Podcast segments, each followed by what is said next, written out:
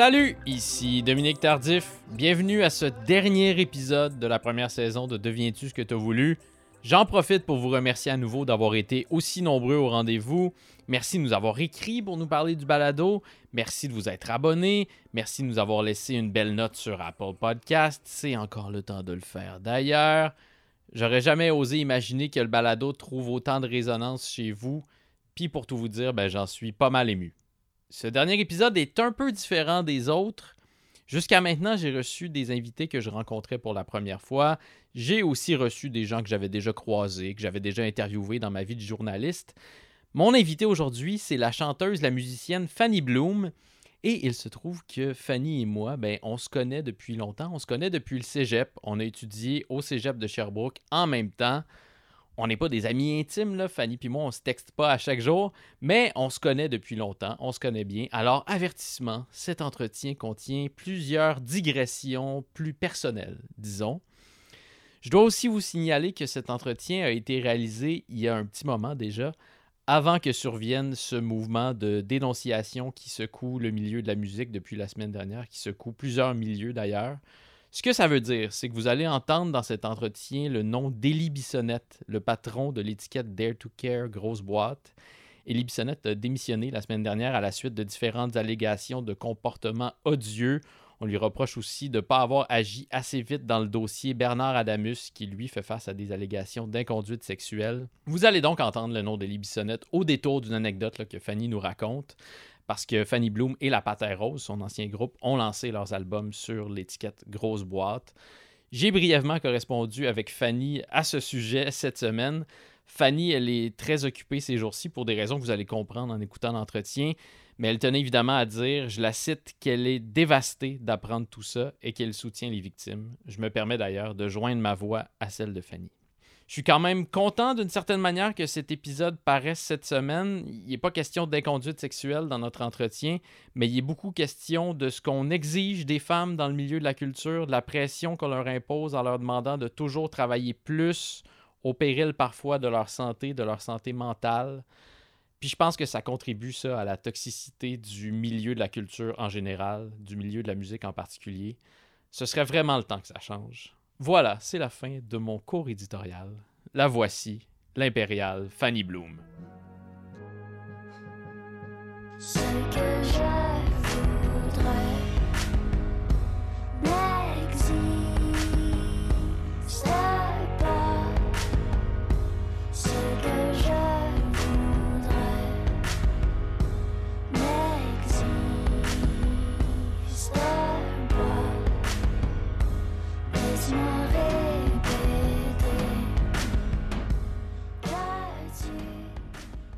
Ah, ah, ah, oui. Ah, ah, ah, ah, ah, ah, super. Ça ressemble à quoi un soundcheck vocal euh, de Fanny Bloom en ça spectacle? ressemble à... ça ressemble à pas grand-chose. J'aime pas tant ça, faire ça, des soundchecks. Non? Non. Est-ce que tu pourrais envoyer quelqu'un le faire à ta place? Non, j'aimerais bien ça, mais en même temps, je trouve ça vraiment important de m'entendre. Fait que c'est comme un, c'est comme un passage obligé pour euh, que ça fonctionne bien. En même temps, si j'ai euh, un bon soundman avec moi, ça se fait dans le, dans le plaisir. mais sinon, euh, je chante, je chantonne un peu. Hmm. Puis j'attends que ça passe. OK. Ça fait combien d'années qu'on se connaît, euh, toi et moi? Ben, on est allé au cégep ensemble. Mais pas vraiment. On est allé au cégep ensemble. Ben, on était dans la même année, Ouais. dans le même pavillon, pas dans le même programme. Non. Mais On était presque dans le même programme, c'est-à-dire que toi, tu étudiais en arts et lettres. Il faut faire la liaison. Exactement. Moi, j'étais dans la- le Com. profil com. Donc, ça, c'était les gens un peu plus prétentieux, Mhm. mais sans doute moins cultivés et moins intelligents. Penses-tu? les vrais gens cool étaient en lettres. Ah, Comme bon. toi. Les vrais gens cool comme toi. Écoute, je savais pas. mais Merci. je me demande en fait si j'ai de réels souvenirs de t'avoir croisé dans les corridors. Moi, ou si je me me suis- rappelle. Oui? Oui. Ah oui? Mais euh, aussi, je- c'est parce qu'on avait des amis en commun, non? Oui. Des gens comme euh, Frank Ouellette, Ouais. Kevin Weldon. Oh my God. On nomme des gens, puis personne n'a aucune idée de qui qui. il s'agit. Sam Quentin, peut-être? T'étais-tu déjà ami avec Sam Quentin? Sam Quentin, oui, j'avais- croisé euh, Sam Quentin chez, euh, chez Frank parce que Frank est ami avec Savia Fleury, Oui. qui est un ami de, de Sam. Exactement. Donc tout, ce- tout ce beau monde-là était ami. Puis ah, il y avait aussi euh, notre ami euh, Jérémy Fauteux. Oui. Jérémy Fauteux, euh, qui est un merveilleux musicien qui habite toujours à Sherbrooke. Ouais. Qui fait toujours de la musique, d'ailleurs. Oui, qui, qui, va, qui va jamais cesser de faire de la musique. Non, non, je pense pas. Non, non, c'est son, c'est son hobby. Un des premiers souvenirs que, que euh, souvenirs précieux que j'ai de toi, puis euh, je me demande en fait si tu étais réellement là, donc on- Oh, je vérifie. C'est justement, j'étais venu passer un week-end à Montréal chez euh, ce Frank Ouellet que je viens de nommer. Puis le dimanche, il y avait Daniel Johnston, qui est Oui. euh, ce, ce chanteur qui est décédé en septembre dernier, un monsieur euh, bizarre qui était bon, qui était atteint de schizophrénie, de bipolarité, euh, qui faisait une courte prestation dans une galerie d'art parce qu'il présentait ses dessins. Est-ce que tu étais là? Oui, j'étais là. Tu te souviens de oui, ça? je me rappelle. C'était un ça. dimanche après-midi merveilleux. Ensoleillé. C'est quoi tes souvenirs de, de cette journée-là? On parle de 2007. Oui, oui, ça fait, ça fait longtemps. Et boy, moi, je, ben, je me suis fait un peu emmener là par Samuel Quentin, justement, qui était euh, mon chum à l'époque et qui était vraiment très, très fan de Daniel Johnson. Puis là, il venait à Montréal, fait que c'était vraiment la grosse affaire. Puis moi, j'étais pas super fan en même temps. J'aimais les chansons, mais il y avait comme, il y avait que- quelque chose dans, son approche qui qui me rejoignait pas à cette époque-là, parce qu'après ça, ça, ça a vraiment euh, changé. Fait que je l'ai suivi là-bas, puis euh, ouais, il est arrivé, il me semble, en retard. Ouais. Il était pas. euh, Est-ce que tu te souviens, c'était dans quel quartier, euh, cette galerie d'art-là? Parce que j'ai évidemment aucun souvenir. Pas du tout. Je me rappelle pas. J'ai l'impression que c'est comme au coin d'une ruelle-ish, là. C'était pas très passant. Il y avait beaucoup de fenêtres, me semble. Il y avait Ouais. beaucoup de soleil, en fait. Ça, ça, je m'en rappelle. Puis je me rappelle aussi que quand il avait chanté, j'étais quand même tombée sous le charme là, à ce moment-là. Mais je me rappelle pas de t'avoir vu. Il y avait quelque chose de brut et d'irrésistible chez Ouais, vraiment. Daniel Johnston. Mais c'est comme là que j'ai comme plus compris un Ouais. peu c'était quoi le l'engouement. euh, Puis je me souviens qu'à la fin de sa prestation, il a fait deux, trois chansons. Puis à la fin, il a pris une longue gorgée de coke. Puis il a poussé le plus gros rot que j'ai entendu de ma vie, mais sans aucune gêne. C'est un rot immense. Je me rappelle pas de ça, puis ça m'étonne parce que c'est vraiment le genre de choses qui me marque d'habitude. Je me rappelle du coke, je me rappelle pas du- de l'immense rot. Quand j'ai appris la mort de, de Daniel Johnston en septembre dernier, c'est la première chose à laquelle j'ai pensé, son rot. Oh. Mais il y avait quelque chose de pur dans son rot. Ben écoute, fallait que ça sorte. Tu parles de, de- de Sam Quentin, que- grâce à qui on, on se connaît, euh, toi et moi, d'une certaine manière. J'ai retrouvé cette photo-ci Oh euh, non, non, dans, mes, non. dans mes comment trucs, ça? dans mes Mais archives. voyons donc! Et j'ai aucune idée pourquoi j'ai pris ce- cette photo-là. Wow! Mais elle est assez belle, hein? Mais oui, mais Peux- c'est Peux-tu nous la décrire? Oui, on est euh, ben, de dos, Samuel et moi. On est clairement en train de se parler de proche. Je sais pas si on va s'embrasser. J'ai l'air un peu fâchée. C'est pas clair si vous vous engueulez ou si Ouais. vous parlez doucement. Puis j'ai un manteau que je, que je me rappelle pas pantoute c'est quoi? Je me rappelle par contre de ce que Sam porte parce qu'il a vraiment beaucoup porté. Il a porté cette veste-là pendant 10 ans à peu près. Ouais, ouais, elle doit être pleine de trous en ce moment. Mais c'est à la fête du lac, donc euh, ah, c'est c'est vrai, cette c'est photo-là. fait noir. là. c'est euh, c'est des photos en fait que, que j'ai prises pendant le Wow, Off Fête ouais. du lac, qui est un événement que j'avais co-organisé avec différentes personnes, dont Christophe Lamarche-Ledoux, Yann Godbout, donc des, des figures importantes du Sherbrooke-Lynn. oui. Mais cette année-là, euh, Mister Valère présentait aussi pour la première fois, si je me trompe pas, un spectacle sur la grande scène de la vraie fête du lac mon des. Nations. Ouais. Et cette photo-là a été prise là parce que, hum, si je me souviens bien, tu étais monté sur scène avec Mister Valère peut, pour euh, chanter souvent. une ou deux chansons. C'est ça. Je chantais n'importe quoi à l'époque. Plus maintenant? Euh, Non, maintenant, je, je sais qu'est-ce que je chante. C'est arrivé une couple de fois que c'était très freestyle, là. C'était pas préparé. ouais, je sais pas. Pas que je m'en foutais, pas du tout. J'avais juste... euh, je sais pas trop comment expliquer, là. Est-ce que tu le fais plus aujourd'hui, ça, par professionnalisme? Oui, Oui, OK. ben oui, certainement, là. Je vais pas aller dire n'importe quoi devant une crowd. Mais tu sais, à cette époque-là, euh, j'avais rien à perdre. Puis c'était le fun, hein? C'était des- c'était quand même des belles années d'exploration musicale aussi, il faut le dire. Comment est-ce que tu as pris la décision de, de déménager à Montréal? Parce qu'on peut peut-être te rappeler que, que tu as fait tes études à Sherbrooke. Tu as grandi à Sherbrooke? En fait, mes parents se sont séparés au début de l'adolescence, puis euh, ma mère est partie vivre à Magog, puis moi j'ai continué à, à être au pensionnat au collège Bourget à Rigaud. Rigaud, OK. Ouais. Ça, c'est en Outaouais, c'est ça? Non, c'est en Montérégie. En Montérégie. Ouais. pas, pas tout à fait. euh, Dominique connaît son Québec. Et puis, euh, après secondaire 5, ben, je suis allée chez ma mère, là, puis là, je suis allée au cégep à Sherbrooke. Puis c'est là que j'ai fait mon cégep, puis une session d'université aussi. Puis euh, c'est après cette session-là d'université que j'ai pas trippé pantoute. Pourtant, j'avais tellement aimé mon cégep en, en lettres. Puis euh, je pensais que ça allait être un peu la continuité de ça à l'université, mais pas pantoute. Puis ça m'a complètement euh, désenchantée. Puis c'était l'époque où je commençais aussi à être euh, vraiment plus créative, surtout avec les gars de Valère qui avaient un petit local au centre-ville de Sherbrooke où on se rencontrait quand même souvent, puis qu'on commençait à faire de la musique aussi. Puis je me rappelle qu'il y a eu comme un engouement de tout le monde en même temps, toute la gang, euh, avec les gens avec qui je me tenais à cette époque-là et encore aujourd'hui. Puis euh, on a tous décidé d'aller faire de la musique à Montréal, finalement. Fait que ça a été un mouvement de masse. là. Je pense qu'on est des, genre 15 personnes en même temps, euh, dans trois appartes. puis c'était bien intense. Et c'est ce qui a donné naissance à, à ce que Olivier Robillard-Lavaux va appeler euh, d'en voir le mouvement Sherbrooklyn, c'est-à-dire tous ces groupes, à peu près comme quatre groupes ou cinq maximum, qui étaient formés de gens qui avaient soit grandi ou soit fait leurs études Ouais. à, à Sherbrooke. hum, Comment vous aviez reçu ça à, à ce moment-là? Parce que je sais que ça avait pas- agacé beaucoup de gens. Ah ouais, hein? Bof. Ben, c'est pas Olivier Robillard-Lavaux Non. qui a inventé ça, c'est Savia. Oui, c'est. Puis Qui le répète à chaque ça- occasion. Oui, parce que. Mais c'est quand même important parce que. Je veux dire, ça a quand même été quelque chose à l'époque, fait qu'on y enlève le crédit. je comprends son feeling. Comment ça avait été. Ben, je sais pas, j'étais tellement le nez collé dessus que je m'en rendais pas vraiment compte, en fait. Je sais même pas si ça a vraiment été quelque chose. Ben oui, de c'était quelque l'extérieur. chose. Ben je oui. sais pas, ben. Est-ce que tu es nostalgique des fois? Parce que là, moi, Euh, j'arrive à l'âge, je te fais une confidence, j'arrive à l'âge où des fois, je me surprends à être un peu nostalgique pour ma vingtaine. Je comprends ce que tu veux dire. je l'ai été beaucoup avant, vraiment moins maintenant. Je te dirais que la trentaine m'a, coupé ça quand même court, la nostalgie. Tu sais, quand j'ai commencé mon cégep, j'étais nostalgique de mon secondaire. Je m'ennuyais de mes amis. C'était profond, là, mon truc. C'était vraiment un vrai mal. Là. Puis j'oserais qualifier ça de mal. J'avais le mal de l'époque d'avant. Ça a été la même chose. C'est très euh, baudelairien, tout ça. Ouais, vraiment.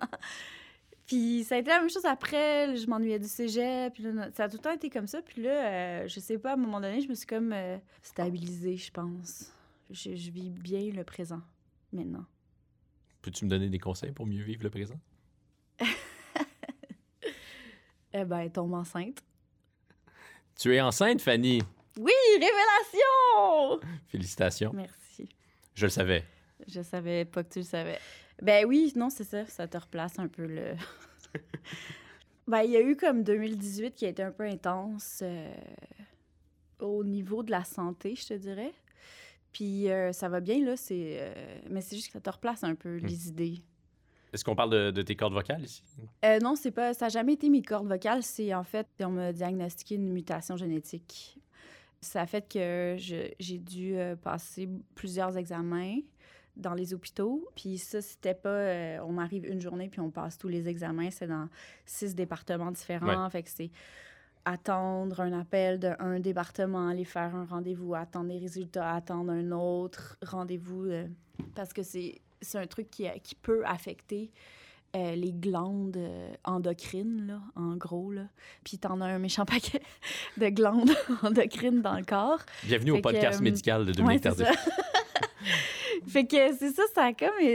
Ça a chamboulé un peu mes affaires. Finalement, je vais très bien. Euh, on m'a opéré à la gorge, mais ça n'a pas du tout rapport avec mes cordes Hmm. vocales. Reste que ça m'a fait réfléchir un peu différemment euh, Hmm. depuis ce temps-là. Mais je veux pas te poser une question euh, trop intime, là, mais comment ça se manifestait, donc, cette mutation euh, génétique? Ben, à l'époque, ça me ça faisait rien du tout. Euh, c'est des trucs qui sont plutôt silencieux, en fait. Mais c'est génétique, fait que euh, moi, c'est euh, c'est mon père qui m'a transmis ça. Et donc, lui, ils ont découvert ça. Fait que nous, on a, che- on a été checker les enfants, là, aussi. Fait que...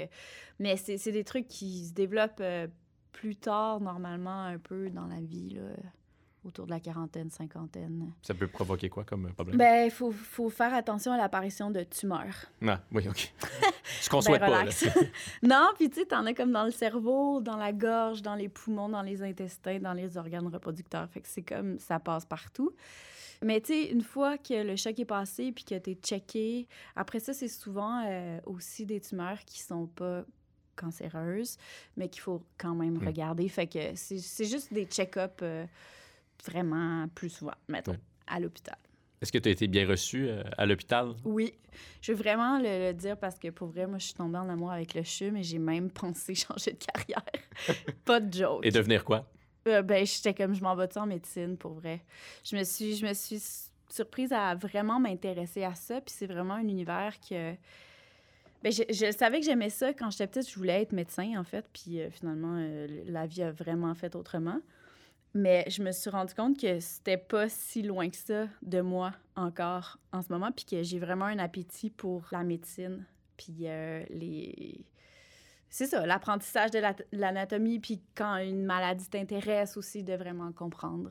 Le CHUM, euh, je trouve que c'est... Tu sais, on chiale beaucoup euh, contre les hôpitaux, puis... Mais c'est surtout le système d'urgence, je pense qu'il faut Oui. revoir, parce que, pour vrai, le système de santé en tant que tel, une fois que tu passes euh, le choc, puis que tu rentres dans le système, c'est vraiment bien, bien foutu.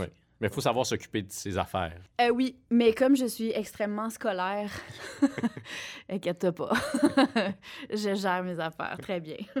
Mais est-ce que tu aurais pu euh, devenir médecin? Parce que c'est quand même un assez long euh, parcours. Pas que je doute de, de tes capacités. Là, mais... Eh ben, il aurait fallu que je commence avant. euh, ouais. C'est sûr que si j'allais là, faudrait que je refasse euh, quelque chose comme déjà même mes maths 536, sûrement. fait que, tu sais, on repartirait de loin en maudit, là. Mais oui, j'aurais pu. Si j'avais vraiment voulu faire ça, c'est sûr. J'étais quand même bonne à l'école. Fait que, ouais. Mais c'est ça, à l'époque, j'avais plus du tout cet intérêt-là. Il y avait, c'était l'art qui me parlait vraiment plus. Moi, j'ai j'ai aussi été euh, assez malade, mais quand j'étais ado. Puis, euh, à toutes les fois que je remets le pied maintenant, les pieds, le pied en tout cas, dans... J'ai fait une blague involontaire. Oui. À toutes les fois que je remets les pieds dans, dans un hôpital, puis que je croise un brancardier, je dis à la personne avec qui je me trouve, je veux devenir brancardier. C'est ça que j'aurais dû faire. Brancardier? C'est la personne qui, qui conduit les, euh, les civières, qui promène les gens. Mettons, quand quand il y a quelqu'un qui est hospitalisé Ouais. dans tel département et doit se rendre passer une radiographie. Les conduits. Oui, on appelle un brancardier, puis là, la personne arrive, puis descend dans l'ascenseur avec la mais te personne. pousse. Oui, te pousse, c'est ça. OK, je pensais que c'était une conduire. machine. Non, non, j'ai dit conduire parce que euh, je voulais que ça sonne noble. OK, OK, OK. Mais un brancardier, c'est comme je ça qu'on- savais ouais. pas. C'est lui qui, qui chauffe les brancards. Ouais, ben oui. Mais je pense que ça fait, ça fait un petit peu moins d'argent qu'un qu'un médecin. C'est clair que le salaire doit être un peu différent. Ouais, Mais est-ce que ça a changé, euh, je te pose une question euh, grave et sérieuse, est-ce que ça a changé ton regard sur la vie euh, Oui. que de prendre conscience de, de ta fragilité? Ça, euh, C'est vraiment cliché, là, mais c'est vraiment ça. Je m'en fais moins pour des affaires. C'est que ça m'a aidé à pas m'en faire avec les trucs qui valaient pas vraiment la peine. Puis de me reposer la question aussi à chaque fois, parce que moi, je suis quand même de nature anxieuse. Puis à chaque fois que ça m'arrive, je me remets, tu sais, je me repose la question. Ça vaut-tu vraiment la peine de s'en faire pour ça? Souvent, la réponse, c'est non. Fait qu'il y a comme... euh, me sens mieux, Hmm. en fait. Ça m'a aidé à me sentir mieux. C'est intéressant, ça. euh, C'est souvent ça que ça fait. hein, On entend tellement ça souvent. Mais il y a aussi plein de gens qui euh, vivent des problèmes de santé, puis on espère que, que ça va les aider à adopter de meilleures habitudes de vie, Oui. par exemple, puis qu'ils ne changent pas pantoute. Ah oui, ouais. Ça doit être une réaction normale. Tu sais, des fois, tu es Ouais. dans le déni. Là. Il y a ça aussi qui arrive beaucoup. là. Euh, J'en connais, moi, autour de moi aussi, qui, qui sont dans le déni. Puis c'est- peu souhaitable, vivre dans le déni. Mhm. Mais à propos de quoi euh, tu t'en faisais avant? Ah, Qu'est-ce que t'as Dieu, mis de côté? Tout. Tout.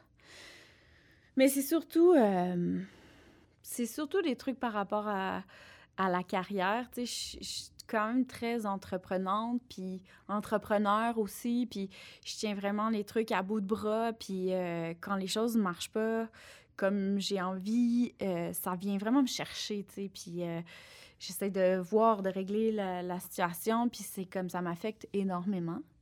Et là, j'ai eu besoin de prendre du recul pour mieux respirer.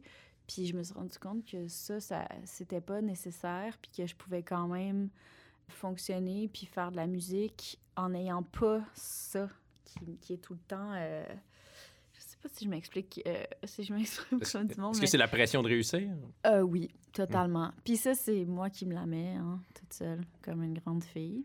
Mais ça, la société fait ça aussi, tu sais. Fait que je- j'essaie de me détacher de ça, puis euh, c'est pas grave, là, si je... Je suis pas la grande euh, chanteuse internationale. Parce que de l'extérieur, euh, je suis sûr qu'à peu près tout le monde va dire Fanny Bloom, euh, sa carrière, c'est c'est couronné de succès. Là. Je sais pas, hein? Ben oui, mais tu sais, je suis fière. Je suis quand même très fière de ce que j'ai fait, mais c'est ça, c'est que j'ai tout le temps soif de plus, puis de plus grand, puis de, de plus extraordinaire, puis de, de tout le temps plus. Puis je me suis rendu compte que ça m'a. Ça m'a essoufflé beaucoup. Puis que là, ben, depuis presque deux ans, mais je, je reprends mon souffle autrement, puis que c'est pas plus mal, tu sais. Puis je pense que le reste de la vie, puis surtout avec un enfant bientôt, c'est pas une mauvaise chose. ouais. Puis j'apprends à, à profiter aussi plus.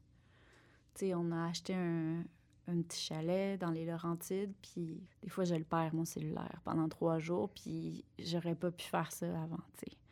Là, c'est ça me fait du bien, puis je me sens même plus mal de ça. Puis si vous n'êtes pas capable de me rejoindre, ben je sais pas quoi vous dire. Tant pis. Puis on se reprendra, puis c'est pas plus grave. Tu sais, euh, faut, c'est ça. Vivre pour soi aussi. Tu vis pas du tout l'angoisse de peut-être manquer quelque chose pendant que ton téléphone est perdu? Non. non. Ben T'es- non. T'es donc zen. Toi, tu vis ça? Ce qui est fascinant, c'est comment on réalise, après, mettons, ne pas avoir euh, jeté un œil à son téléphone pendant deux heures, cinq heures, une journée au complet, à quel point on n'a rien manqué. C'est ça. Ben, tu vois, c'est ça. Ça devrait t'aider, ça. Sauf que lorsqu'on peut, oui, ça devrait m'aider, mais lorsqu'on peut le regarder, c'est ça, je vais toujours jeter un œil à mon téléphone, voir si j'ai reçu le courriel de la grande offre de je sais pas qui, là, le New York Times.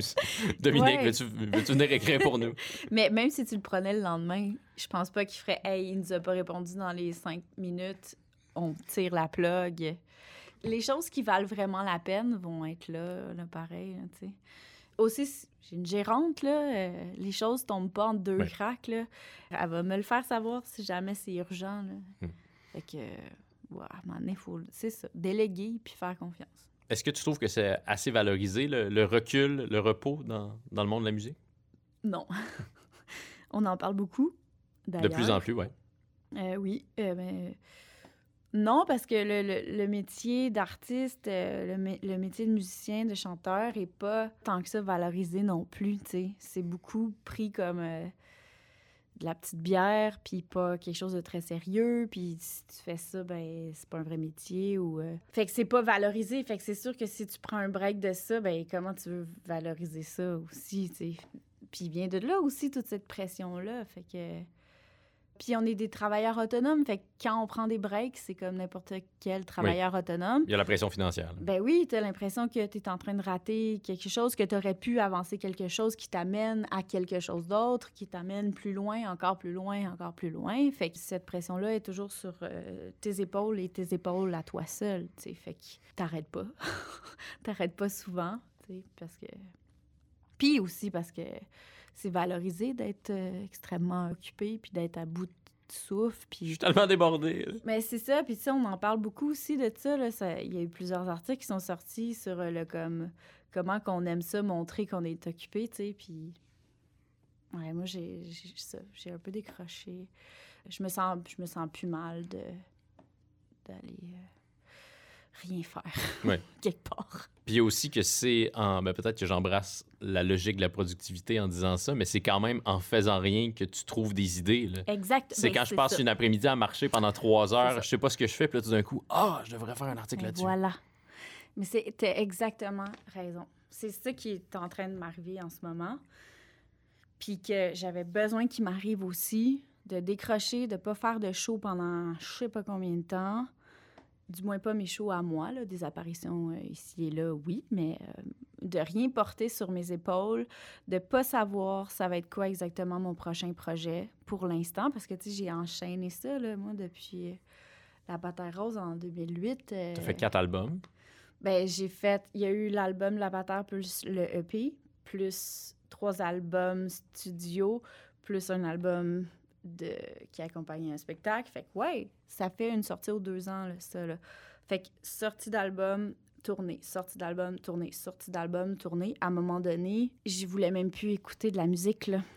Tu sais, tu me demandais qu'est-ce que t'écoutes en ce moment, puis la vérité, c'est que ça fait six mois que j'ai rien écouté, tu sais. Mm. Puis ça, c'est quand je m'en suis rendu compte, c'est, c'est triste à mort, là. Puis je voulais retrouver ça. Je voulais retrouver euh, le goût d'écouter des nouvelles affaires, que ça puisse m'inspirer, puis que ça puisse me donner une vision pour aller ailleurs. Après ça, j'ai le luxe de pouvoir le faire aussi aujourd'hui, chose que j'aurais pas pu faire il y a six ans peut-être. Je profite de mon luxe un peu en ce moment. Tu fais bien. Comment est-ce que tu as commencé à jouer de la musique? Eh boy. eh ben, on m'a forcé. Avec un xylophone à 4 ans. C'est comme ça que j'ai commencé. Heureusement que tu es trop. passé à un autre instrument éventuellement. Oui. Ben, c'est beaucoup le xylophone. Hein. euh, je sais plus si c'est encore comme ça, mais sûrement. Au départ, là, juste pour comprendre un peu, euh, parce que c'est comme le même pattern qu'un piano. Fait que... À l'école? Euh, non, c'était dans un, un truc privé, euh, Sylvie Pelado, qu'elle s'appelait. Donc, tu suivais des cours de xylophone? Quoi? Eh oui, ça a duré un an après ça. Un an? T'as suivi des cours de xylophone pendant un an? J'avoue que dit de même. Ouais, mais t'as 4 ans, là, tu connais rien Ouais, à la c'est vrai. vie. C'est ton apprentissage, là. Un an, euh, j'ai appris- pas appris grand-chose, là. J'avais un piano à la maison, tu sais, j'avais déjà un intérêt pour ça, je pense. Je m'en que- rappelle pas, c'est quand même vague. Parce que tes parents jouaient? Mes parents jouaient pas vraiment. Ils jouaient... Ils pianotaient, Mais la musique a toujours été là, toujours, a toujours fait partie de la vie dans les deux familles. Mais c'est pas... C'est... Ni mon père ni ma mère a pris vraiment euh, des cours et est devenu très bon. Puis comment euh, est-ce que tu as écrit ta première chanson? T'avais quel âge?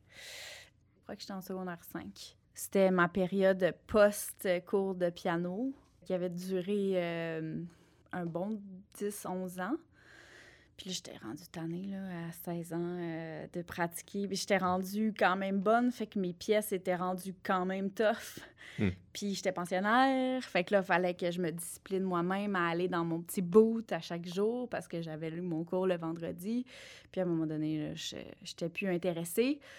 Mais j'avais ce background-là, puis j'avais encore mon boot de piano, mais ça, le collège euh, savait pas. Ils vont arrêté mes cours. Ils vont l'apprendre en Oui. écoutant ce podcast. J'y allais quand même, mais c'était pour repiquer des tunes pop que j'écoutais à l'époque. Puis euh, là, ben, je me suis rendu compte que ah, c'était pas si tough que ça. J'avais quand même un background classique. Puis je me suis mis à chanter avec ces tunes-là. Puis j'avais vraiment un intérêt pour ça. Puis mes amis, ils venaient dans le beau, puis on chantait des tunes. C'était comme... C'était un petit moment euh, chaque jour. Puis à un moment donné, ben, j'en ai, ai écrit une. Puis euh, je m'en rappelle plus pantoute. C'était une tune d'amour, I guess. On est donc surpris. Ça te ressemble pas, ça, Fanny? Non. Mais euh, ça explique pourquoi plusieurs de, de tes chansons semblent enracinées dans un bagage euh, Ah ben classique. C'est sûr. Ben oui. En réécoutant tous tes albums hier, je me disais que tu pourrais enregistrer un album à la Alexandra Streliski ou à la. Jean-Michel Blais Je me suis déjà dit ça. et faire la pièce. Puis je me suis déjà dit ça. non, non, mais euh, eh ben, je l'ai déjà un peu faite avec euh, Constellation. Euh, Mais c'était un petit EP pour euh, une pièce de théâtre que j'avais faite en 2015, puis qui était vraiment plus classique, en fait. Puis j'avais vraiment beaucoup aimé ça, faire ça. Puis euh, tu vois, en ce moment, même si je sais pas trop où je m'en vais pour la suite, j'ai quand même enregistré trois chansons avec Philippe Bro avec un, un quintet avant, puis euh, je suis plus dans le classique en ce moment. Mm. Fait que je sais pas trop qu'est-ce qui va se passer avec ça, mais c'est là, puis ça a toujours un petit peu envie de sortir à quelque part. C'est comme euh, tout le temps conflictuel avec mon grand désir pop. Puis il va falloir que je t'interrompe parce qu'il faut vraiment que j'aille aux toilettes. D'accord. Je m'excuse. Alors, euh, Fanny sera en toilette. Ce sera pas long.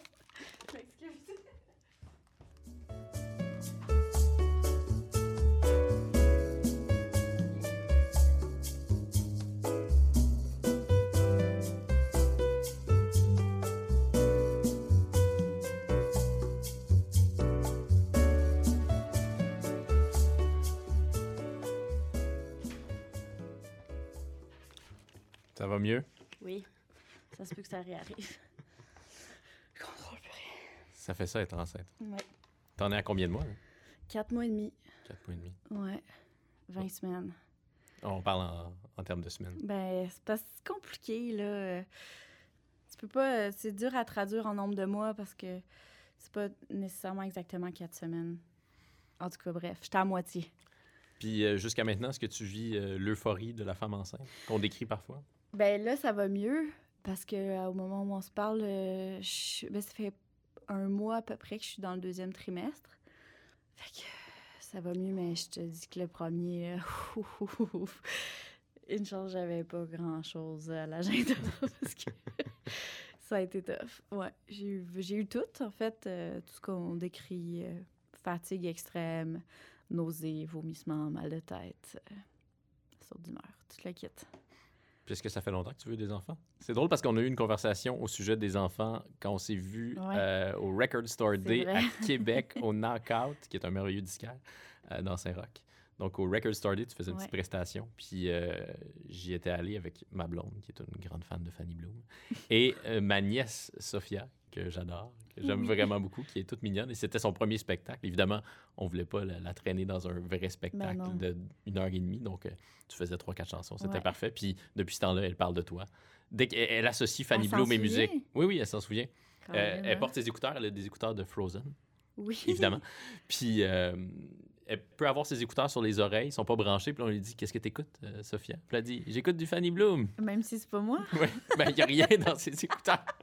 Ah, ok, ok, ok. Ouais. C'est dans sa tête. C'est Ouais. bien cool. Elle écoute du Fanny Bloom dans sa tête. C'est cute. Mais là où je voulais en venir, c'est qu'on avait eu une conversation là-dessus parce que j'étais en compagnie de ma nièce. Puis tu Ouais. m'avais demandé est-ce que tu vas avoir des enfants? Je t'ai demandé ça. Oui. Mon Dieu, je suis mal indiscrète. Ben non, c'était pas indiscret du tout. C'est quand même une question, on peut en parler de ça. Ouais. Non? Je sais pas, je lis tellement d'affaires comme quoi c'est indiscret. Mais moi, t'as raison, je, je trouve pas ça indiscret Hmm. de, de me le faire demander non Donc, plus. donc ça fait longtemps que, que t'en voulais? Ouais, ben ça fait longtemps que je sais que je veux des Mmh. enfants. Euh, après ça, j'aurais été prête avant. Puis là, il y a eu la petite mésaventure Ouais. euh, de santé qui a fait en sorte que mon endocrinologue me dit euh, ben je te conseille pas d'essayer parce que tu vas passer à travers un paquet de tests qui sont pas bons pour un fœtus. Fait que euh, fais pas des enfants tout de suite. Mhm. Fait que ça a comme retardé un peu, mais pas tant que ça finalement. C'est correct, ça arrive euh, juste à point en plus dans, dans mon esprit zen. L'impact que ça peut avoir sur euh, une carrière, un enfant, est-ce que, tu, est-ce que tu y as pensé? Est-ce que ça entre en ligne de compte ou tu essaies de, de mettre ça de côté? Euh, je pense pas que ça va me freiner à quoi que ce soit. On espère que non. Non? ben moi non plus, puis mais en même temps, je me dis si la vie m'amène ailleurs, ça sera ça aussi. Puis euh, on, on verra. Moi, j'ai envie de vivre cette aventure-là. Je t'ai rendu là. En ce moment, je suis justement dans mon deuxième trimestre où j'ai l'impression que hum, ce qui avait peut-être pu s'éteindre euh, se rallume, en fait, dans ma créativité, puis mon envie de faire des choses, puis de créer des choses. Fait que ça, je suis comme agréablement surprise.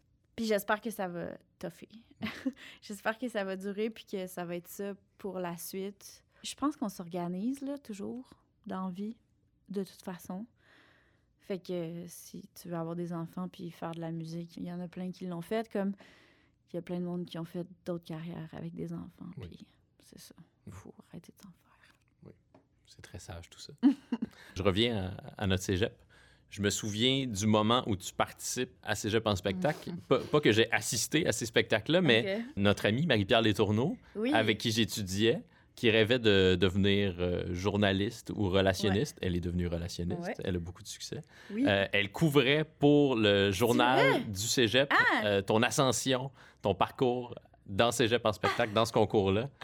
Tu participais à Cégep en spectacle sous ton vrai nom, Oui. Fanny Grosjean. Puis j'ai lu dans une entrevue que tu as accordée récemment euh, à l'occasion du retour de la Patère Rose, tu, tu parlais de cette époque-là, puis tu disais « Je me prenais pas pour de la merde dans ce temps-là. » Qu'est-ce que ça veut dire, ça? Je pense que j'ai dit pour un 7-up. non, mais c'est pas... C'est exagéré, là. J'étais pas... Je me trouvais pas si hot que ça. J'étais très, très insécure. Mais en même temps, j'étais très confiante. Je sais pas, c'était comme... euh, le- la naïveté euh, du début. Puis euh, c'est aussi ce que je voulais dire, c'est par rapport à comment je, je chantais. C'était mon ton de voix qui était très, très différent de, de ce que c'est maintenant. Puis c'était plus euh, référence euh, ch- vieille chanson française où la voix, le thème de la voix est, est beaucoup plus bas et comme assumé, comme, tu sais, Barbara, mettons. Mhm. Et euh, c'est ça, ça me, ça me ressemblait. Tu sais, j'étais en recherche, là. On s'entend, fait que... Mais, mais je, je le sentais pas tant que j'étais en recherche, là. Tu sais, je, je faisais mes affaires, puis là, là, là, je faisais des petites jokes sur le, le stage euh, du, du cégep. Euh, donc, pas longtemps après euh, Cégep en spectacle, tu vas former euh, ce qui va devenir la Patère Rose Oui. avec euh, Mhm. qui est, je le suppose, le père de cet enfant à venir. Ah, euh, oui. Oui. Tout à fait, le On est- père. On est rassurés. Euh, et Julien, euh, Thomas et Julien, donc Ouais, c'est qui ça. n'est pas le père. Qui n'est pas le père. non, non. Il y a habituellement juste un père. Ouais, exactement. Euh, est-ce, que, c'est- est-ce que vous avez été ensemble longtemps avant de choisir ce nom, ce nom curieux? Tu veux dire en tant que band? Ouais. Ben, tu sais, on, on a choisi ce nom-là juste avant les Francs ouvertes qu'on allait faire en 2008. Euh, Oui, 2008. Oui. Fait que ça s'est fait vite, là. Tu sais, on faisait de la musique déjà ensemble depuis 2005. Ouais, non, euh, on n'avait pas de nom au début, c'était juste on faisait de la musique, puis là, on s'est inscrit aux Francs ouvertes, puis là, fallait un nom, puis... euh, pff, je sais pas, c'était comme à brûle pour point, puis il fallait mettre un nom sur le papier, puis c'est Thomas qui est arrivé avec, si je ne m'abuse. euh. Puis on a fait, ah, OK, on était comme tannés d'essayer de, de chercher des affaires, fait que euh, on a abdiqué. Et euh, ouais, si ta prochaine question, c'est on l'a-tu regretté? C'est ça ta prochaine question? Non, mais je peux te la poser quand même. Est-ce que vous l'avez regretté? Ben, je peux pas dire regretter parce qu'au final, j'associe ça à quelque chose de, de super positif, coloré, qui nous a fait euh, voyager. Que, tu sais, ça a été super, une super belle aventure, puis c'était comme euh, une, une étoile filante dans le cosmos. tu sais. Fait que ça a pas duré longtemps. Après ça, au jour d'aujourd'hui, si je me remettais dans, le, dans la même situation, probablement que je réfléchirais autrement. Vous avez connu vraiment beaucoup de succès. Euh, La Ouais. Panthère Rose, vous avez fait la première partie de Mika Ouais, en France? en France. Je me souviens d'une entrevue qu'on a fait ensemble à cette époque-là. Je pense que c'est la première entrevue qu'on a fait ensemble.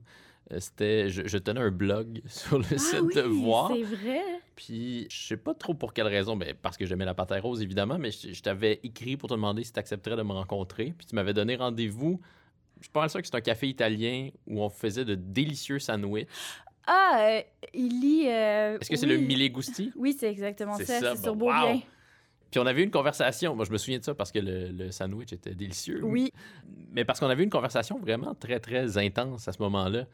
Tu, tu étais dans toutes sortes de. Ben, tu, tu te livres assez, euh, assez généreusement en Ah entrevue, ouais, hein? habituellement. Mais tu étais dans toutes sortes d'angoisses Oh quant à la suite de, de ta carrière. vie. Mais j'ai même pas- j'ai pas retrouvé le texte, donc je peux pas te, te citer Ah, ce que tu dans m'as un dit. texte, mon Dieu, j'ai comme chaud en ce moment. Euh, C'était sur mon blog, donc il n'y a pas grand monde qui, a- qui a lu ça de toute façon.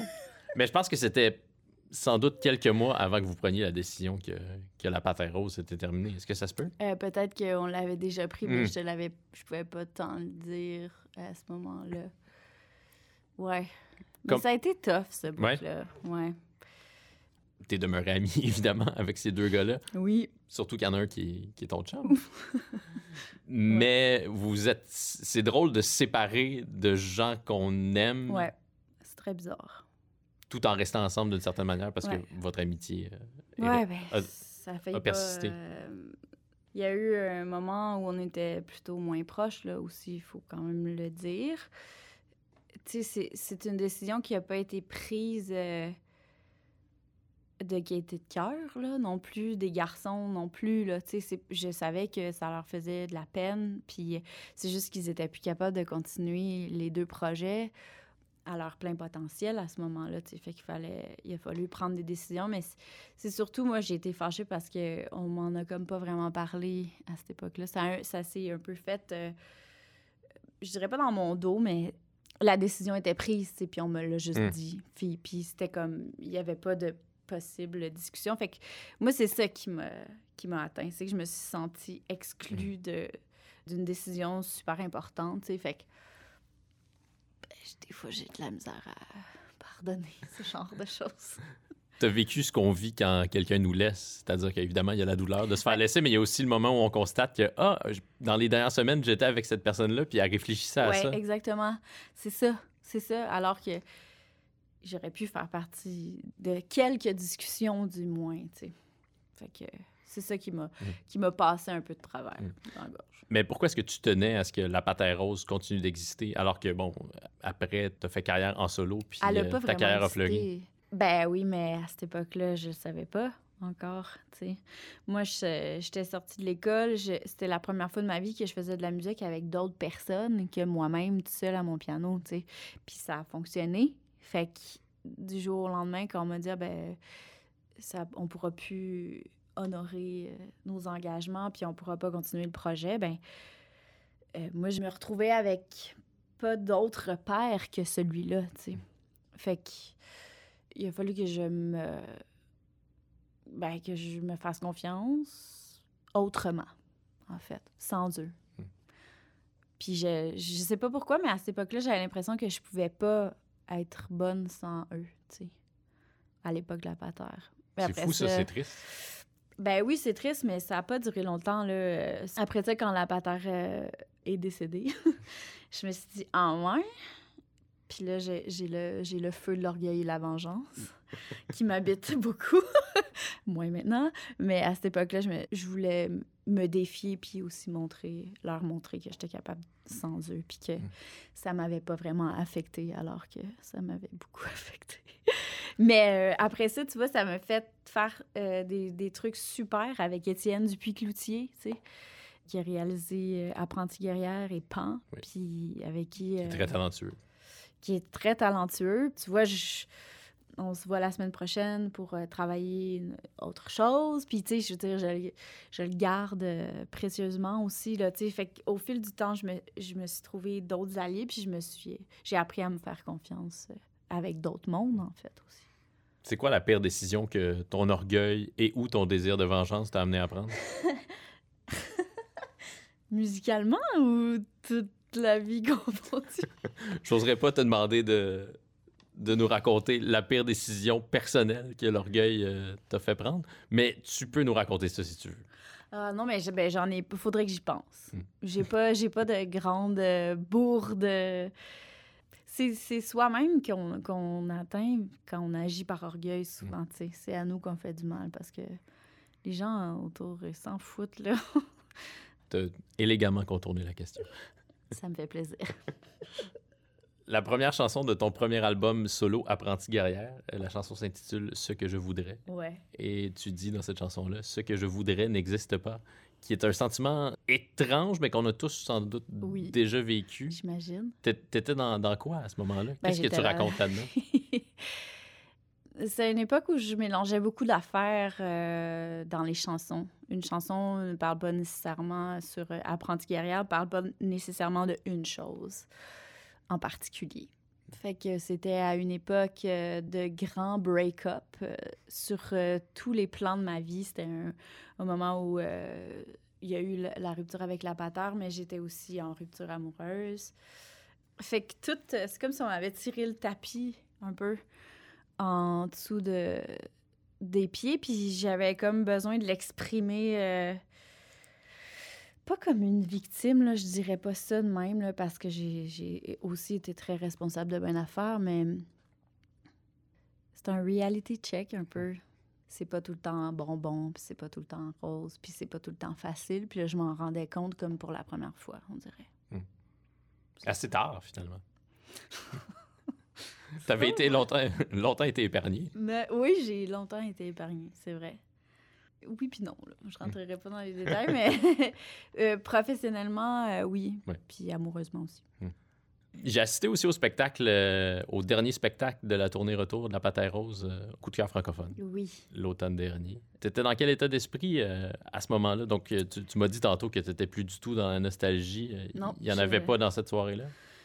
Il y en avait, j'étais surtout très excitée de le vivre. Je le savais que c'était la dernière fois qu'on allait vivre ça, fait que je, je l'ai vécu pleinement. Puis je l'ai vécu comme un cadeau qu'on se faisait aussi à nous autres.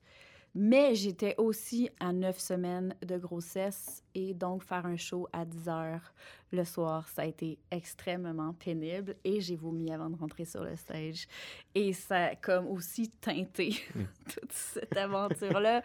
Toute là, on a fait une pré-prod dans la semaine, euh, les 3-4 jours avant le show, puis j'ai trouvé ça tellement dur parce que chanter, puis surtout les chansons de la patère qui sont vraiment hautes.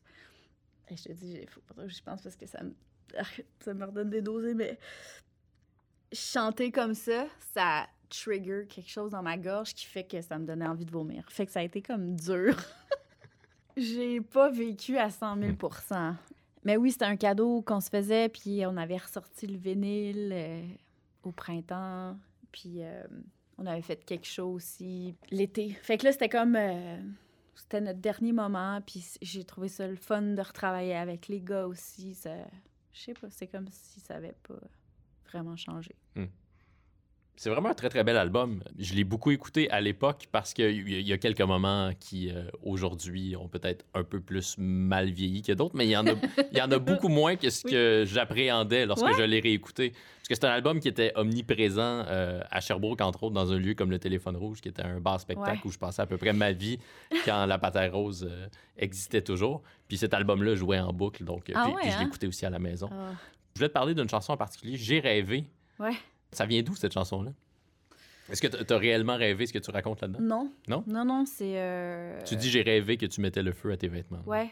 Non, j'ai pas rêvé à ça euh, ou je m'en rappelle pas vraiment.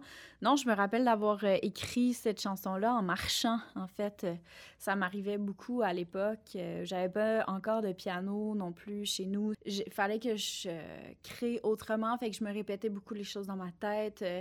La mélodie est venue avant le piano aussi. Ça fait partie des chansons divines, un peu, là, je dirais, là, qui t'arrivent comme ça, puis qui, qui sont pas exactement calculées, puis C'est pas un mythe, ça, que parfois ça, ça descend sur Oui, nous, qu'il faut l'accueillir. pour vrai, je te dis, ça arrive. Ça m'est arrivé récemment, puis je suis comme, oh my god, ça fait des années que ça m'était arrivé. Puis la tune est comme là, elle existe déjà, on dirait. Puis les rimes arrivent, euh, ce que tu veux dire, tu le savais pas il y a trois minutes, mais genre, tu sors une phrase, puis ça a son sens dans la chanson, puis ça, ça se fait tout seul. Fait que. Ouais, non, c'est une de mes préférées de l'album aussi, que j'ai rejoué euh, en masse. par Qui fait suite. partie du répertoire de, de Fanny Blue en solo. ouais. Tout à fait. Est-ce que ça t'est déjà arrivé de croire qu'il fallait que tu sois dans le- la douleur ou le malheur pour écrire des, des bonnes chansons? Parce que bien sûr, il y a une bonne partie de, de ton répertoire qui est enraciné là-dedans. là. Oui, euh, ben, je pense que c'est un sentiment qui peut vraiment faire sortir des, des belles affaires, tu sais. C'est sûr que j'essaye beaucoup de d'écrire aussi dans les moments heureux parce que je trouve ça vraiment dole de d'avoir l'impression que je peux juste écrire des bonnes chansons quand Mm. ça va mal, tu sais. Fait que je me force à écrire aussi des choses positives. Reste que un sentiment de douleur euh, t'amène dans une zone euh, qui est quand même intéressante. Créativement. Pas pour le reste. Oui, c'est ça, parce que euh, après, j'imagine que ça peut être tentant de s'auto-saboter pour provoquer des moments Ben de douleur, pour provoquer des bonnes tunes. C'est clair. Euh, mais j'ai pas été cette personne-là super longtemps. J'ai eu envie un peu à un moment donné. Mais il faut dire que. Qu'est-ce que ça veut dire, ça? J'ai eu envie? Ben, c'est que je, je voulais recréer ça, ce, Hmm. ce sentiment-là, puis cette créativité-là. Puis il faut dire aussi que c'était à une époque où euh, on était un peu là-dedans. euh, les amis, tu sais, t'as 25 ans, Ouais. euh, 26 ans, puis tu vis à fond, puis tu te fais mal, puis tu fais exprès, puis tu te fais, tu fais exprès de te faire vivre des choses, là. Mais ça n'a pas duré si longtemps. Là, je suis sortie de ça. Je trouvais qu'à quelque part, euh, c'était aussi important de se sentir profondément bien. Fait que... C'est assez nono, en fait, de, Ouais, provoquer sa douleur. là. Mais c'est aussi quand je me suis- je m'en suis rendu compte en voyant, en m'en rendant compte chez les autres, puis que j'ai comme pas trouvé ça beau. Hmm. J'ai fait ah, ça me tente pas d'être ça non plus d'abord. Fait que Je sais que tu l'as raconté souvent, mais euh, tu me l'as jamais raconté à moi. Pour- Pourrais-tu me. je t'ai jamais demandé de me le raconter, Euh, mais je te le demande. Est-ce que tu pourrais me raconter ton anecdote euh, mettant en scène euh, Gene Simmons? ah, je savais. Oui. Parce que tu l'as raconté souvent, j'imagine que tu l'as raconté souvent à des, oui, amis. ben c'est sûr que non, ben même euh, on me l'a demandé souvent là, c'est sûr que ça pique la curiosité. C'est un là. Ben, c'est sûr, euh, c'est sûr. Avec du recul, je comprends aussi. Là. Euh, mais qu'est-ce que tu veux savoir? Ben, peux-tu me raconter ce qui est arrivé? Tu veux tout que je raconte? Ben, c'était M pour Montréal, si ma mémoire est bonne. Et on faisait un show avec la pâte à rose. Je, je sais pas comment les organisateurs avaient fait, mais ils avaient réussi à avoir Gene Simmons qui présente la soirée au, au Métropolis. Je ne sais pas, là, qu'est-ce qui s'est passé où, là. Mais bref, nous, on était les premiers de la soirée et donc, c'est nous qui a annoncé euh, Gene Simmons. La Patera Rose. Genre. et on fait notre euh, 25 minutes de show, sort de scène, puis euh, on va dans les loges de- du Métropolis. Et là, Élie Bissonnette, qui est le fondateur de Dare to Care, grosse boîte, et qui, à l'époque, était aussi le gérant de la Patère Rose, il me dit euh, Ouais, euh, ça te tente-tu d'aller euh, faire une petite ride euh, au centre-ville, euh, dans l'hôtel? Gene Simmons aimerait te rencontrer euh, dans sa chambre d'hôtel. What? Quoi? Euh, c'est ça. J'ai, j'ai pas trop compris ce qui se passait, mais en même temps, j'étais bien énervée. Puis là, il y avait comme toute la, la, la frénésie de l'après-show, jouer au Métropolis, nanana. Il y avait plein de monde dans les loges. euh. Mais t'es quand même au courant à ce moment-là que Gene Simmons n'a pas la meilleure réputation euh, au monde. Ben, Pour ne pas dire que c'est un gros pervers. Ah, ben, j'étais pas tant au courant, je m'en foutais aussi un peu, je te dirais. Euh, puis je suis pas allée là toute seule, les pauvres. Oui. Regarde, là.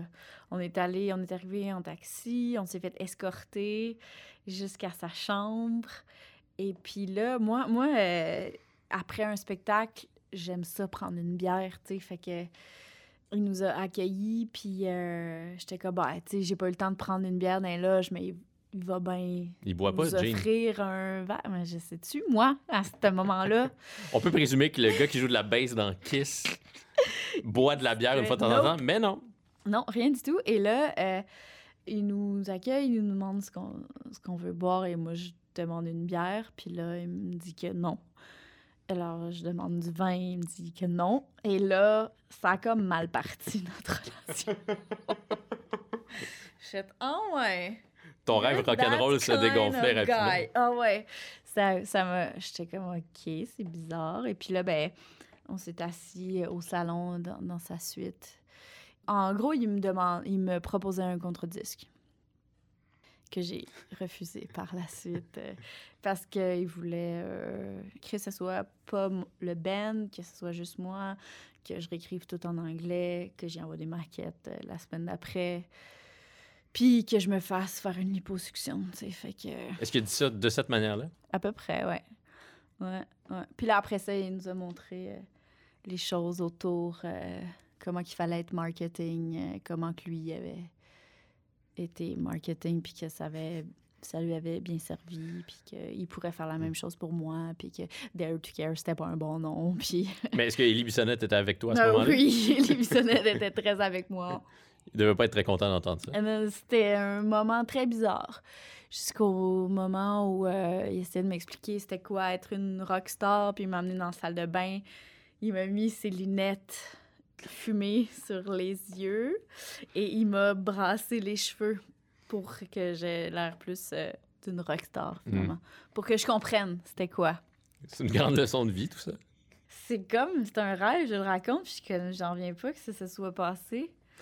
Puis on est revenu au Métropolis comme une bulle.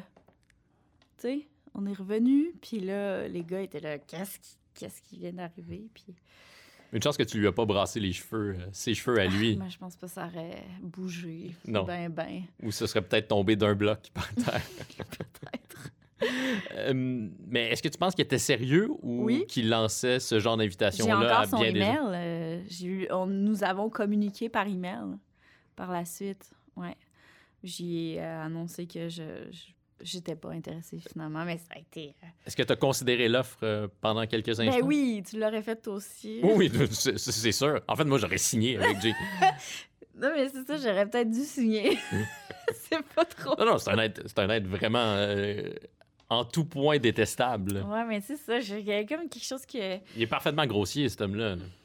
Ben oui, puis c'était pas un beau moment dans la chambre d'hôtel. Je me suis dit, ça va sûrement pas être une belle aventure. Tu sais, c'était pas de bon augure pour euh, la suite, même si je me faisais promettre euh, des bien belles affaires. Puis Ellie était là aussi, puis était comme, tu sais, moi, je, je t'encouragerai jamais à faire ça si euh, tu le sens pas profondément. Puis je le voyais bien qu'il trouvait que c'était weird aussi. Mm. Fait que je sais pas, j'ai juste. Ben, peut-être j'aurais une carrière internationale hein, aussi, mais peut-être que c'est tellement euh, une vaste question, je sais pas. Donc, ce podcast, comme on le disait au tout départ, s'intitule Deviens-tu ce que tu as voulu? du nom de la chanson euh, de Daniel Boucher du même titre. Oh, Dan. Est-ce que, est que tu as déjà participé à des projets avec lui? Euh, oui, ben en fait, euh, ben, on s'est retrouvés plusieurs fois sur euh, les mêmes plateaux, mais j'ai aussi partagé une semaine euh, d'écriture euh, au camp euh, avec euh, Gilles Vigneault, en fait. Wow! J'étais de cette cuvée euh, en 2017. Ça a marqué plein de gens, ça. Euh, Alex Nevsky, Vincent Vallière Ouais. en parle avec beaucoup d'émotion. On de- était toutes dans la même euh, année, en fait. Qu'est-ce que tu as appris auprès de Gilles Vigneault? Parce que moi, je me dis, bon, évidemment, je, je l'ai déjà interviewé, Gilles Vigneault, puis c'est un homme. euh, Je m'attendais pas à être aussi bouleversé Mhm. par son intensité, Moi non plus. sa présence. Ouais. Mais après, je me dis, qu'est-ce qu'une Fanny Bloom peut apprendre de Gilles Vigneault alors que vos univers musica- musicaux sont assez, euh, assez éloignés? là? Ben, nos univers musicaux sont assez éloignés, reste qu'on écrit quand même des chansons. Le geste d'écrire reste quand même le geste d'écrire, tu sais. Moi, ce que j'ai appris de, de ça, c'est que souvent, tu à force d'écrire, tu rentres dans des patterns, puis euh, j'avais comme beaucoup envie de me sortir de certains patterns à, cette époque-là en particulier, juste avant Liqueur. Si tu as envie de le dire, je t'aime, ben dis-le parce que si c'est sincère ce que tu dis, c'est la seule chose qui compte, puis l'émotion va passer, puis ça va, ça va se rendre à, à celui qui, qui t'écoute, puis c'est la seule chose qui est importante. Fait que moi, j'ai travaillais beaucoup à rendre les choses plus complexes qu'elles étaient finalement. Puis j'ai- comme simplifié ma façon d'écrire à cette époque-là. Ça fait que ça a sorti ce que je voulais qu'il sorte sans censure, sans vouloir embellir encore plus, sans vouloir complexifier trop, parce que des fois, quand tu es rendu trop complexe, ben, tu te perds dans ton idée, puis l'émotion, elle, elle passe plus, tu sais. C'est pas ça qui me reste. Donc, c'est de ces patterns-là dont tu voulais te sortir après, après pas? Euh, oui. Après, j'ai écrit bien d'autres en- d'autres affaires que vous avez pas entendues. J'ai le souvenir que ça t'a toujours pas mal habité euh, ce que les gens allaient penser de tes textes. Alors que pour la majorité des, des chanteurs et des chanteuses, les textes, c'est secondaire. Puis on- C'est vrai? on ben, peut-être pas, mais Peut-être pour, pour les chanteurs pop, en tout cas. Ah, C'est-à-dire que toi, tu as un pied dans, du côté de la pop et un pied du côté de la, de la chanson, Chanson. peut-être plus traditionnelle. Mhm. Mais je pense qu'on qu'on aime ça, se dire ça, mais pas tant. Je suis pas tant d'accord avec ça. Je pense qu'il y a beaucoup d'auteurs-compositeurs qui font de la musique pop, qui font très attention à leurs textes puis à leurs paroles. C'est juste que l'enrobage fait en sorte qu'on a l'impression que c'est pas ça.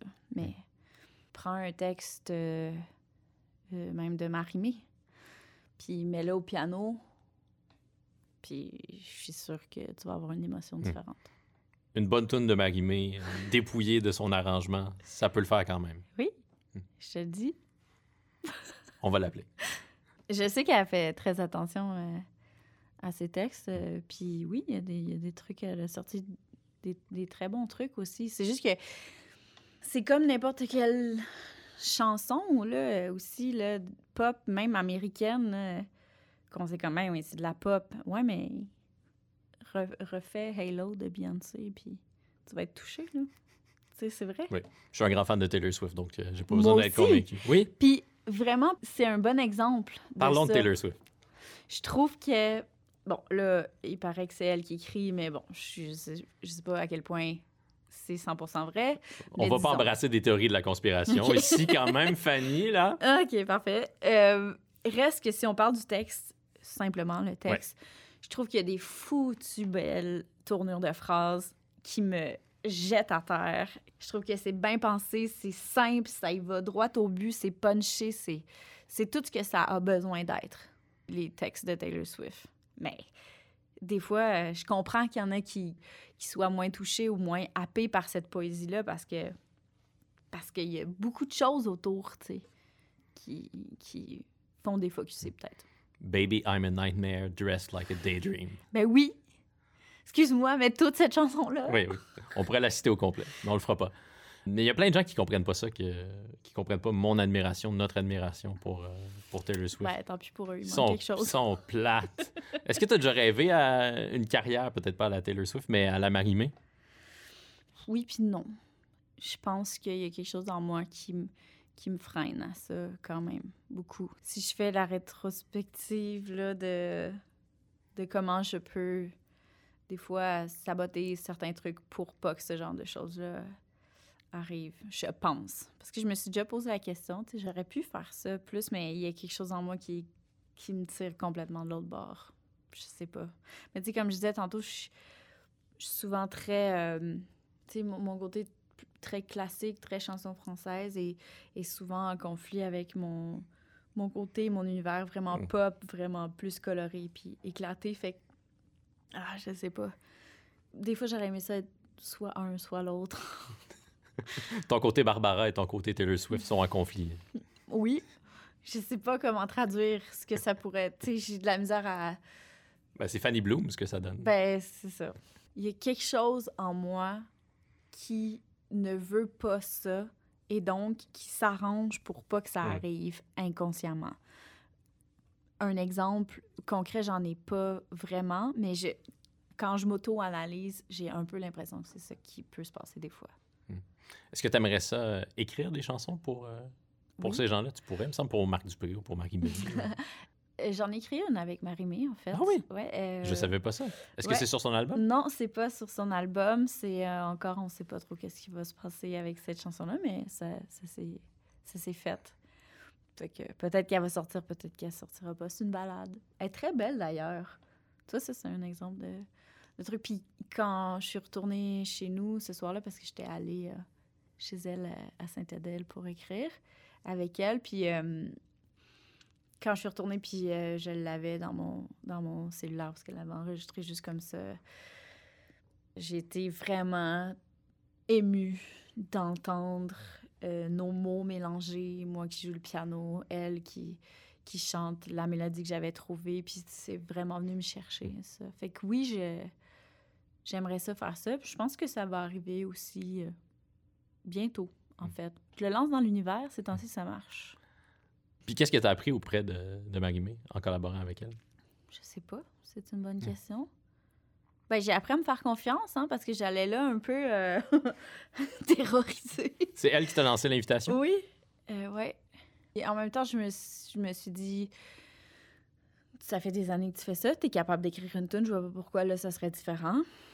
Fait que euh, j'ai pris des grandes respirations. Puis, euh, puis tu sais, j'ai découvert aussi euh, une fille qui me ressemblait aussi, à quelque part, tu sais. On a des atomes crochus, en fait. on a un humour qui se ressemble, des goûts qui se ressemblent. on s'est super bien entendu dans la coécriture, chose qui est quand même difficile parce qu'écrire avec quelqu'un, ça peut être désagréable. C'est un espace de vulnérabilité. Vraiment. Puis elle m'a laissé rentrer. Elle m'a fait confiance aussi. Puis euh, ouais, c'était une belle journée en fait. J'aimerais ça qu'elle sorte la tune. Finalement, elle va la retrouver. Comment est-ce que ça s'appelle? Elle a même pas de titre Non. encore, non. La Elle chanson sans titre de Fanny Bloom et Marie-Mé. Exact. OK. Donc, euh, je, je réclame que cette chanson paraisse. J'ai aucun pouvoir, mais je le réclame. Je vais l'appeler Magmé. J'ai Ok. pas son numéro, mais je vais appeler Je vais Daniel. Boucher. Bon, puis je vais te appeler petite liste, tu vas me filer tous tes contacts. C'est super gentil, merci. Est-ce que tu deviens ce que tu as voulu, Fanny Bloom? Ben, quelque part, oui. Hein? Des fois, euh, ça prend des formes euh, un peu différentes de ce que tu aurais pensé. Mais euh, après ça, quand tu es jeune, tu quand même aucune idée de la vie. fait que c'est dur d'imaginer dans 20 ans tant que ça. Mais oui, en fait, en rétrospective, je trouve que je suis crissement chanceuse. Puis je me le répète encore euh, beaucoup. Ben, maintenant, plus que jamais, je trouve que euh, la vie que j'ai en ce moment, j'ai pas envie de l'échanger, tu sais, du tout, à aucun point de vue. Fait que à ce niveau-là, je te dirais que je me fais un petit high five. Après ça, je- j'essaye que ça continue comme ça, puis d'être juste bien. C'est le fun, ça. Ça, c'est une belle manière de répondre à la question deviens-tu ce que tu as voulu quand on pense que la version de ce qu'on est au présent, c'est la meilleure version. Ouais. Ben, ça répond un peu à la question. Ouais. Non, pas tout à fait, mais euh, merci de m'avoir invité. C'est toujours un moment le fun de, de discuter. Parce que tu comme. euh, tu t'intéresses tellement que on se sent comme full important. Là, j'ai À un moment donné, là, Oui. hey, regarde, c'est ce qu'on va faire. Quoi? Il faudra avoir un épisode que c'est moi qui te pose des questions. J'adorerais ça, vraiment. Toi, deviens-tu ce que tu Ce serait probablement inintéressant, mais, euh, Come on! mais Je j'adorerais suis ça. sûre que je pourrais aller chercher quelques questions. C'est sûr euh. qu'en une question et demie, tu me fais pleurer. là. On essaye-tu? Parle-nous de tes ex, Dominique. Parle-nous de. Ben là, tu me donnes des munitions. Parle-nous de ton cancer, parle-nous de... Bon, tout ça. Hein, voilà, je, je pourrais pleurer euh, rapidement. Parle-nous de ton rêve brisé de devenir brancardier. Ben, c'est- pas si brisé que ça, là. Si C'est encore à ma portée. je- tu pourrais. Merci, Fanny. ça me fait plaisir, merci. Tom.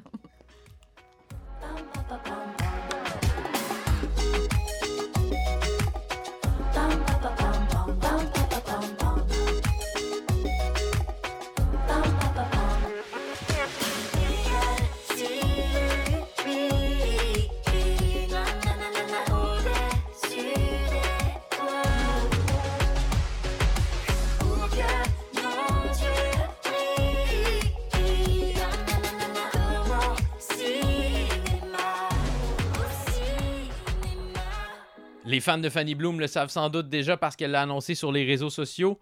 Fanny, elle a accouché, oui! Fanny, elle a accouché le 11 juin dernier d'un magnifique petit garçon. C'est la raison pour laquelle elle est très occupée ces jours-ci. Alors félicitations à Fanny, félicitations à son chum Thomas. Je vous embrasse tous les trois. Et ce que vous entendiez à l'instant, c'est un extrait de Cinéma, la nouvelle chanson estivale de Fanny Bloom. C'est déjà la fin de cette première saison de Deviens-tu ce que t'as voulu? On amorce très bientôt l'enregistrement d'une deuxième saison que vous pourrez découvrir dans quelques mois, on l'espère. On a de très belles surprises pour vous. Le meilleur moyen d'être tenu au courant de tout ça, c'est de vous abonner au balado ou de vous abonner à notre page Facebook ou de faire les deux. D'ici là, ne me reste plus qu'à vous souhaiter des moments de joie en compagnie des gens qui sont chers à votre cœur. Je vous souhaite d'avoir le temps de faire la grâce matinée. Je vous souhaite d'avoir le temps de lire le livre que vous avez voulu lire toute l'année.